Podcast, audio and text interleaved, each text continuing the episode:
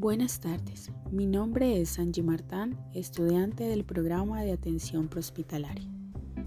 El presente podcast es un ejercicio académico del programa, realizado para el curso de bioética con el docente Pedro Pablo Aguilera, docente de la Universidad Santiago de Cali. La responsabilidad de lo que dice es únicamente de quien realiza este podcast.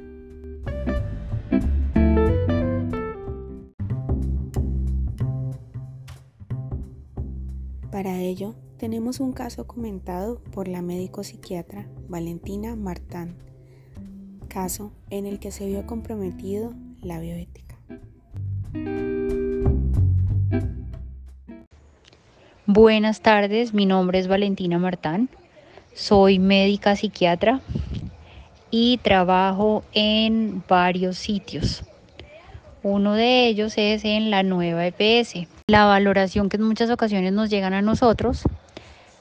para que una vez los pacientes han sido, digamos, evaluados por parte de los ginecólogos o el urólogo,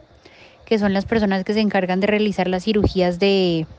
ligadura de trompas o de la vasectomía en los hombres, nos piden el concepto a los psiquiatras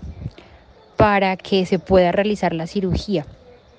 Y en este caso es básicamente porque como los pacientes la mayoría de las veces, no todas las veces cuando hay enfermedad mental, presentan digamos una discapacidad a veces cognitiva, o sea, qué sé yo, tienen un retardo mental, un retraso mental, eh,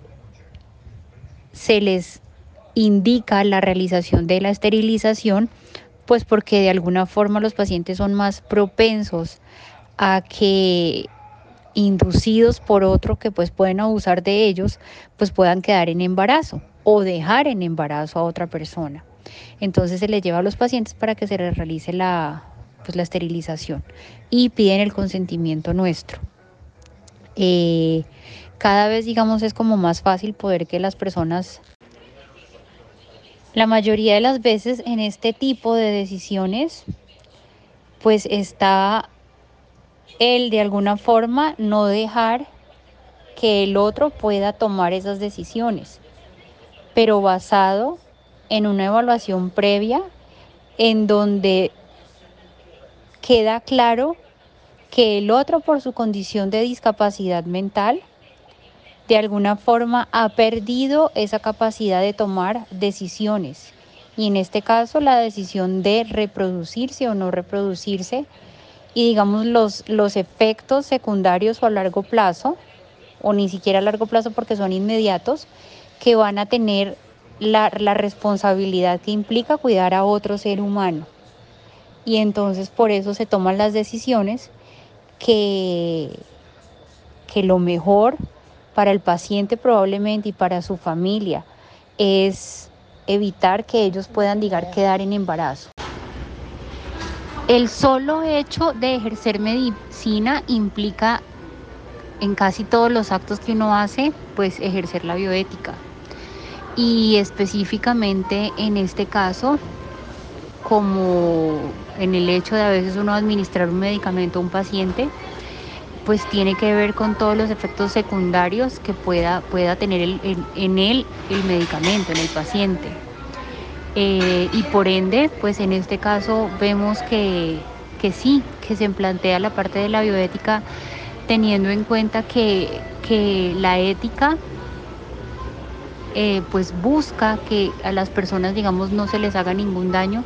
y que todas las cosas que uno pues ejerzca en ellos o las decisiones que de alguna forma uno pueda tomar para ellos pues sean las mejores, no, no solo para ellos sino para el entorno en donde ellos viven, eh, con las personas con las que conviven y pues para ellos mismos. Y en este caso, al, interrumpir la posibilidad de que una persona se reproduzca, pues eh, sí podría ser un dilema ético, pero si uno lo mira por la, por la discapacidad mental que la persona tiene, pues en este caso, digamos, no se lesionaría inmediatamente otro ser humano que digamos podría ser los hijos de estas personas.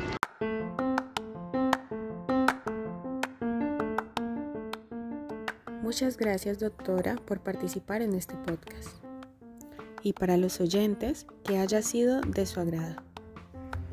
Para finalizar, quiero reiterar que la información que ha sido dada se acoge a los principios del consentimiento informado y fue aceptada y aprobada por la protagonista de este podcast. Muchas gracias.